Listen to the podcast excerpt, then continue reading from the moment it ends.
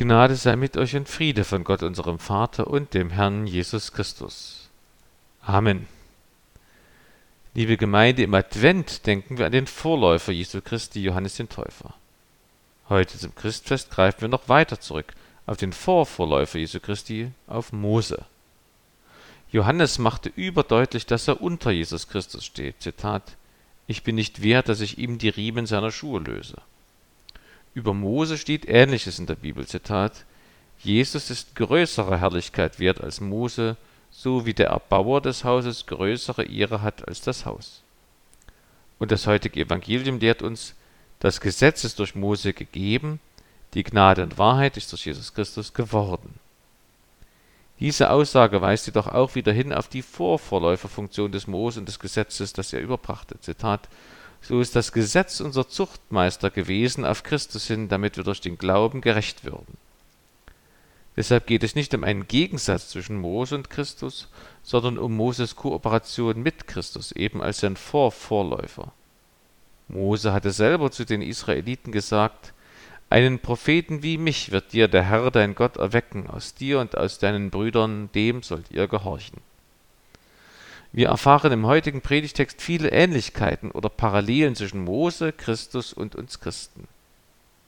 Was bisher geschah, Gott machte Abraham zum ersten Juden und nannte ihn Abraham.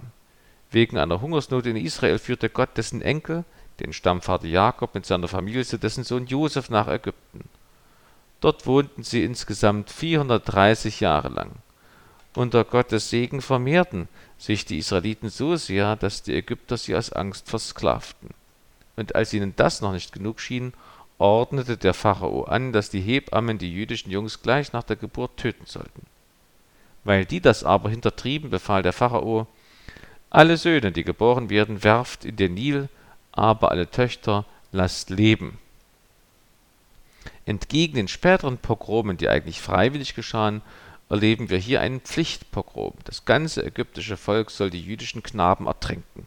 Hier setzt unser Predigtext ein, er steht in 2. Mose 2, Verse 1 bis 10.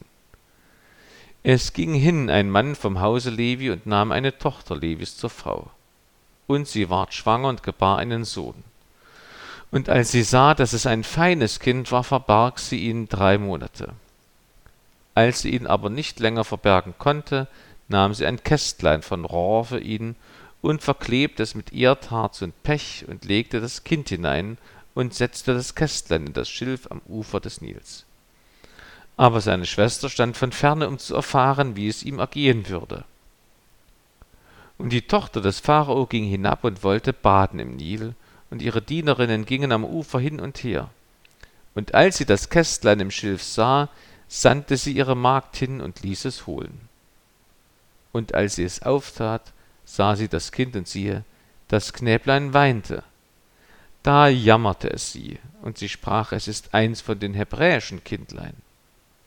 Da sprach seine Schwester zu der Fach Tochter des Pharao, soll ich hingehen und eine der hebräischen Frauen rufen, die da stillt, dass sie dir das Kindlein stille? Die Tochter des Pharao sprach zu ihr, geh hin. Das Mädchen ging hin und rief die Mutter des Kindes. Da sprach die Tochter des Pharao zu ihr, Nimm das Kindlein mit und stille es mir, ich will es dir lohnen. Die Frau nahm das Kind und stillte es. Und als das Kind groß war, brachte sie es der Tochter des Pharao, und es ward ihr Sohn. Und sie nannte ihn Mose, denn sie sprach, ich habe ihn aus dem Wasser gezogen. Der Herr segne an uns sein Wort. Amen. Zuerst erläutere ich einzelne Verse näher. Vers 1, wir kennen die Namen der Eltern des Mose. Zitat, dies sind die Namen der Söhne Levis nach ihrer Abstammung, Gershon, Kehat, Merari. Und weiter, Kehat aber zeugte Amram. Und Amrams Frau hieß Jochebed, eine Tochter Levis, die ihm geboren wurde in Ägypten. Und sie gebar dem Amram Aaron und Mose und ihre Schwester Mirjam. Übrigens, Tochter heißt hier Abkömmling, Abkömmling, wie Jesus Sohn Davids heißt, nicht direkte Tochter. Da haben wir eine Parallele zwischen Mose und Johannes, denn Johannes Eltern entstammten auch beide dem Hause Levi. Das Haus Levi hat von Gott die Aufgabe bekommen, ihm am Tempel zu dienen als Priester und Tempeldiener. Da ist es nur folgerichtig, dass Mose und Johannes Gottes Sohn dienen, indem sie seine Vorläufer sind. Vers 2 Das Wort fein heißt wörtlich gut und kann hier schön, wohlgestaltet oder gesund, kräftig meinen. Wie schon die Hebammen wenden sich Moses Eltern bewusst gegen das Gebot des Pharao.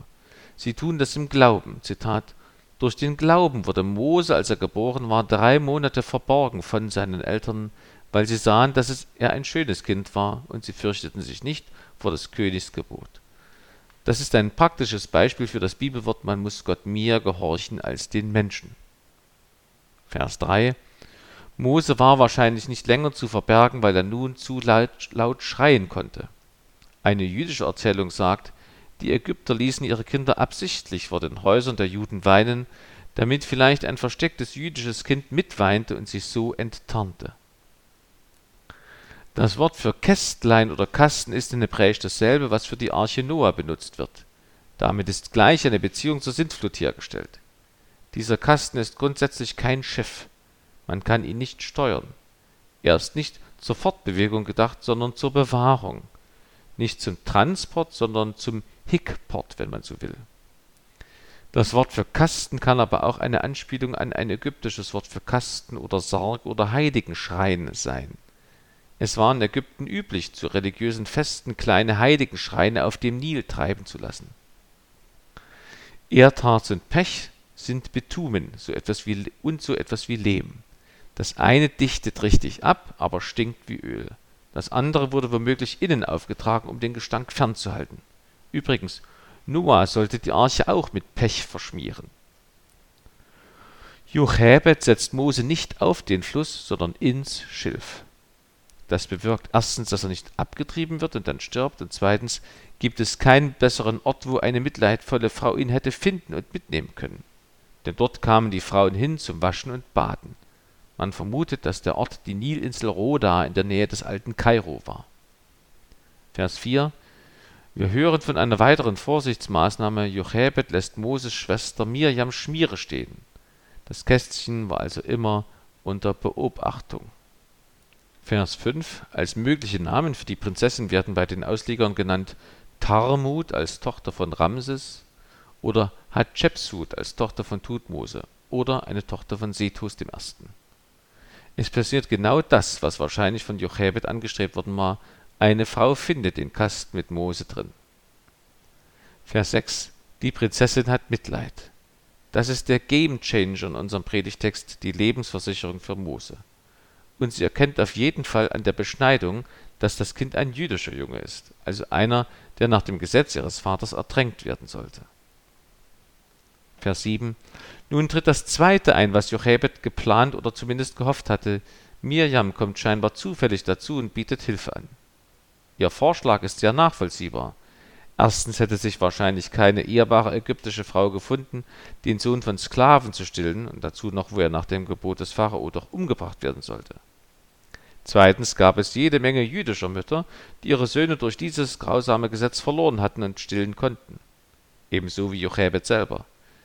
Drittens war es nicht unüblich unter den vornehmen Ägyptern, dass die Kinder von einer Amme gestillt wurden. Vers 8 Die Prinzessin verstößt wissentlich und vorsätzlich gegen das Gebot ihres Vaters, indem sie eine Amme beauftragt. Das Wort für Mädchen als Bezeichnung Mirjams bedeutet Jungfrau und bezeichnet eine heiratsfähige Frau, die selbstverständlich noch keinen Mann gehabt hatte. Mirjam ist ca. 15 Jahre alt, so alt wie übrigens Jesu Mutter Maria. Vers 9 Entgegen dem Gebot des Pharao darf Mose leben bleiben und wird auch noch von seiner eigenen Mutter gestillt.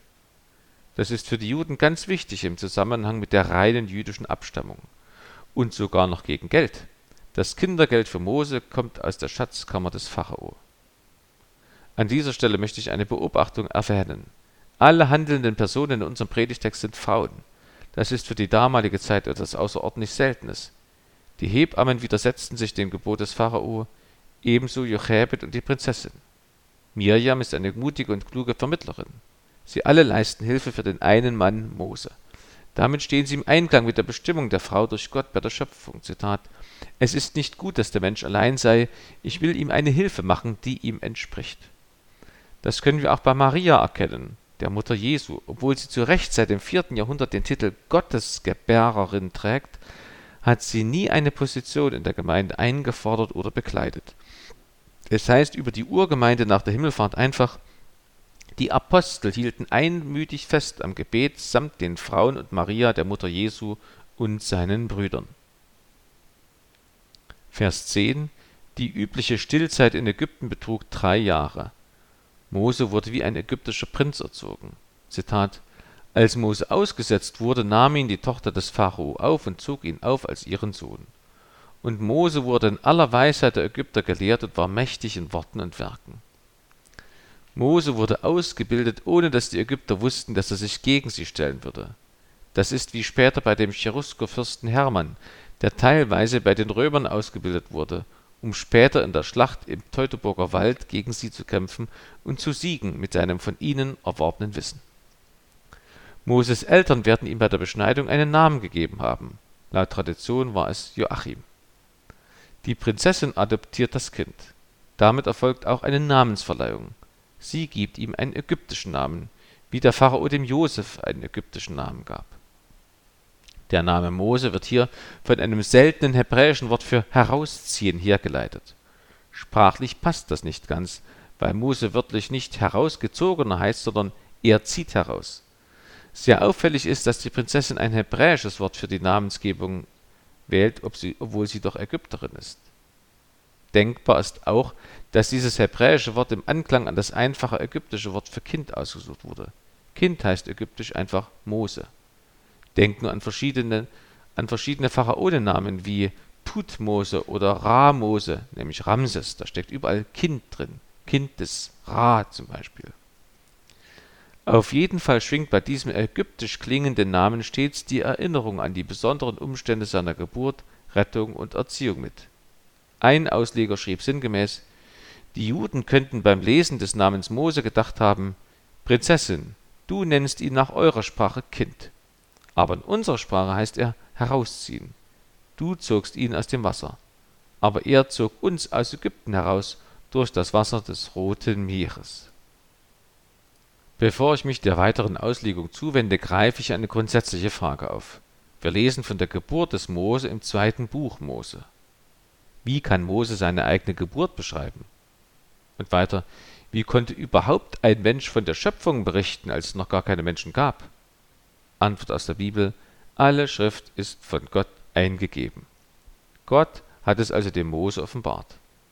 Man könnte auch noch fragen, wie kann überhaupt ein Mensch etwas von Gott erfahren und dann aufschreiben? Wenn man das ausschließt, schließt man die ganze Bibel aus.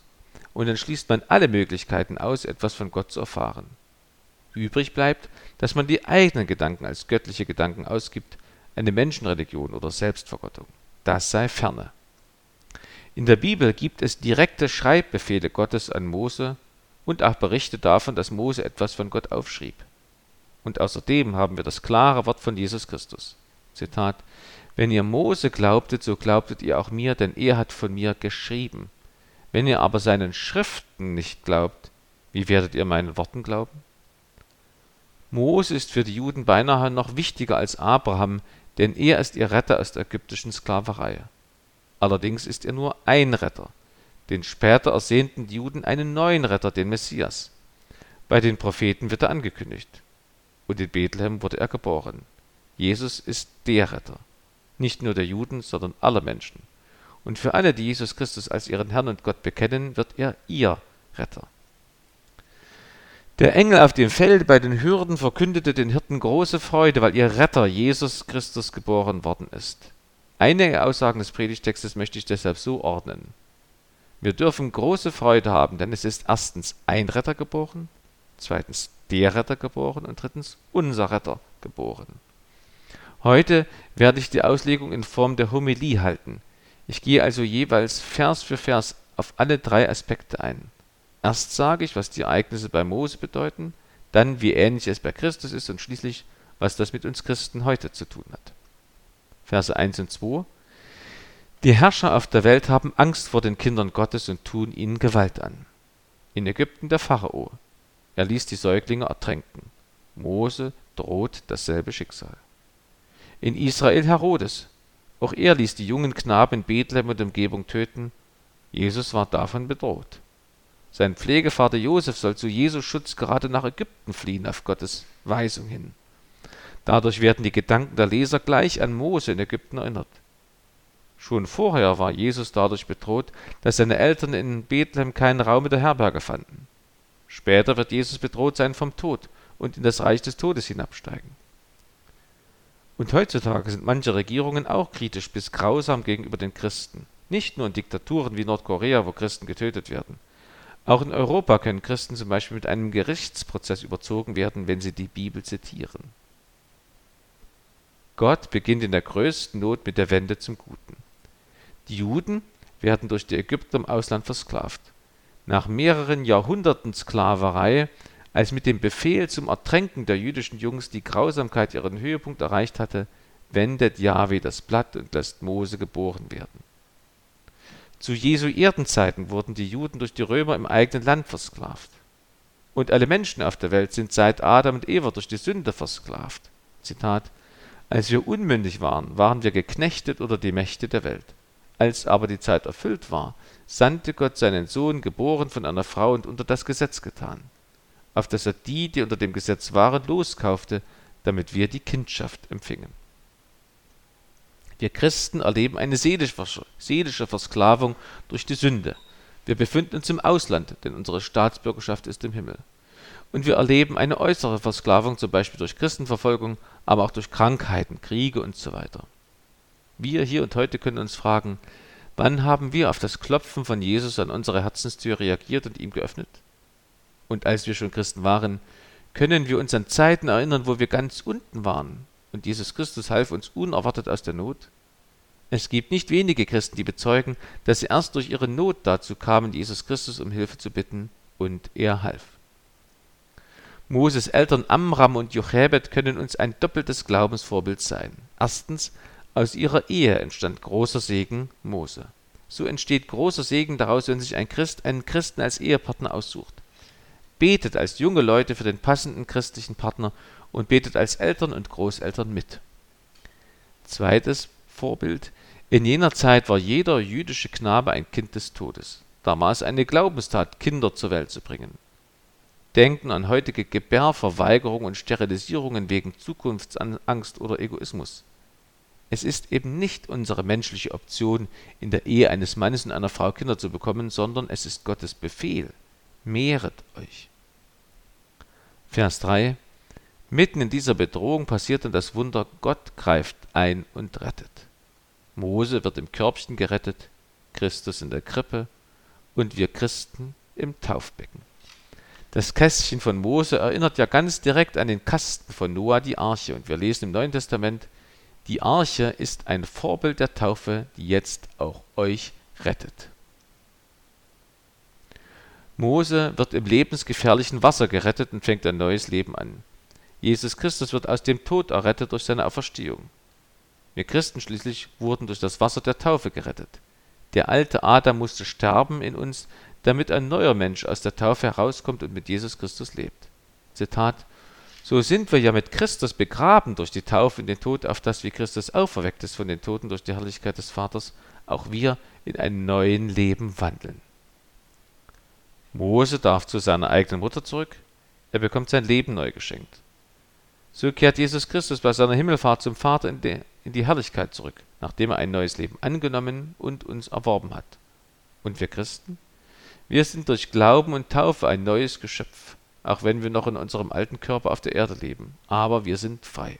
Und wir erleben Gottes Kraft auch in unserer Schwäche. Und wir werden ewiges Leben in Herrlichkeit bekommen nach dem Tod. Von Moses Mutter Jochebed können wir noch etwas lernen. Sie hat ihren Sohn in der Arche Gott anvertraut und gewissermaßen abgegeben. Sie konnte nichts anderes mehr für ihn tun. So sollen wir Christen unsere Kinder in der Taufe Gott anvertrauen und an ihn abgeben. Keine Angst, wir bekommen unsere Kinder von Gott zurück. Aber sind eben dann seine Kinder, nicht unser Eigentum. Ja, wir können unsere Elternschaft so begreifen, dass wir unsere Kinder im Auftrag eines anderen, also Gottes, stillen und erziehen, wie Jochebed im Auftrag der Prinzessin. Das Wort für Kästchen erinnert nicht nur an die Arche, sondern auch an ägyptische Heiligenschreine. Ein jüdischer Ausleger schrieb sinngemäß dazu, Mose musste ins Innerste der ägyptischen Kultur eintauchen und in einem Götterschrein liegen, um später das Volk da herauszuholen. So musste Jesus ins Reich des Todes eintauchen, um alle aus dem Tod herauszuholen und zum Leben zu erretten. Und wir? Wir schwimmen auf dem gottlosen Ozean der Welt im Schiff, das sich Gemeinde nennt. Gott mutet uns zu, dass wir nicht gleich in den Himmel kommen, damit noch viele unserer Mitmenschen herausgerettet werden können.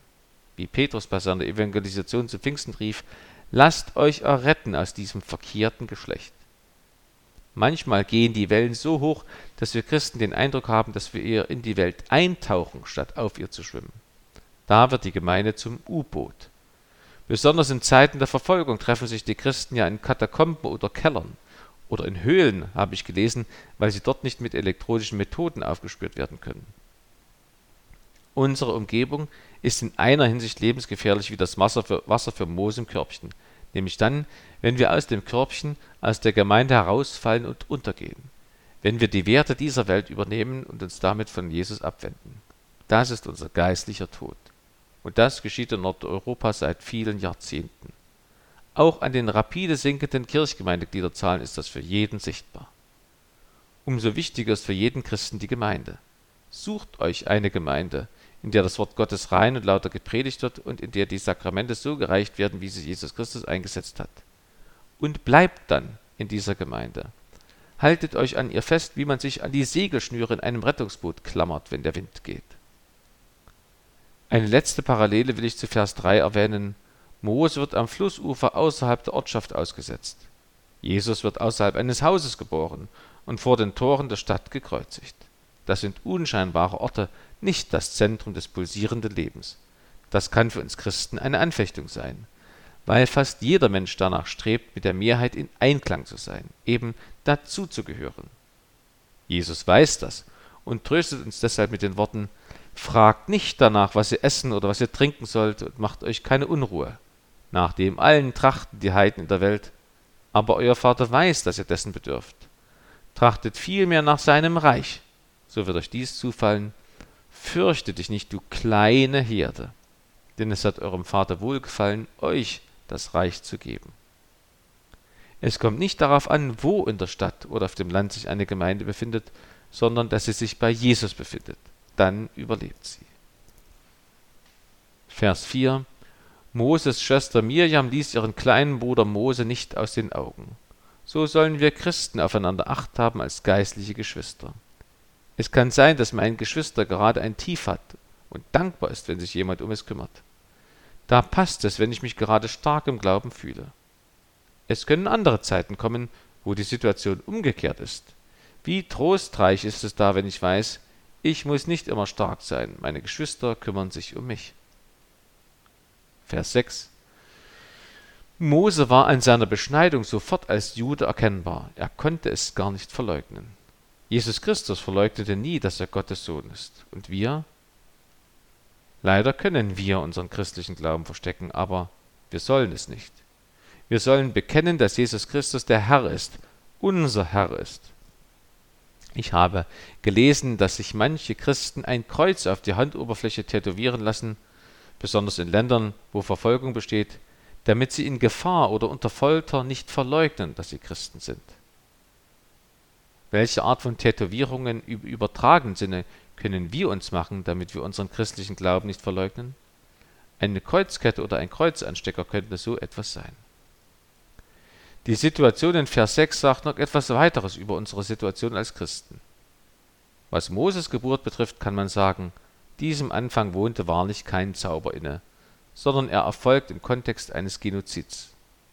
Jesus wurde in eine Welt des Umbruchs geboren und wir, wir können an Mose sehen, dass es kein Nachteil sein muss, wenn wir uns als Christen outen.